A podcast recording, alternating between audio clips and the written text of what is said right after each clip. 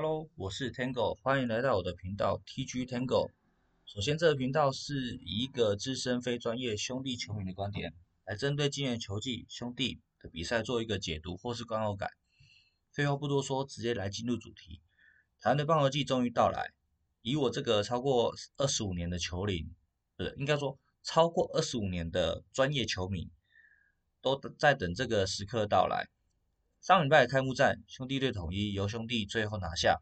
当然，对我来说，甚至是兄弟迷最开心不过的事了。但前半段真的有够紧张，明明统一保送这么多，就缺少四十一记，导致比数拉不开。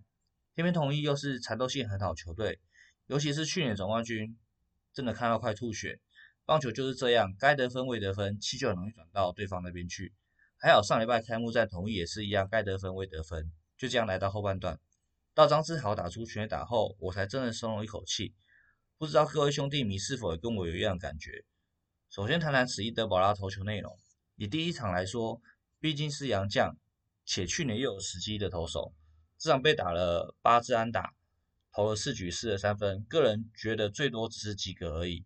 很明显，统一的打者有克服德保拉投球，往后比赛再对到统一会更难打。再来谈谈谈本队后援投手吴俊伟跟蔡奇哲，我不得不说发挥水准，投起来回到去年上半季的投球感觉。整场我觉得最关键的 play 应该就是第五局蔡奇哲三振，且高宇杰主杀二垒造成另类的双杀，就因为这个 play，我觉得整个气又回到兄弟这边。那当然后面就是顺顺而打，就拿下这场比赛。再来讲到第二场对富邦比赛，只有两个字可以形容，就是吐血。打击从所杀手上打不出来是预料内的事情，但詹子贤还是没醒，打了关键两个双杀，还有世界大王王威成二局下的二垒接球失误，导致多失了四分，战局就以此一去不复返。后面就没啥好说了。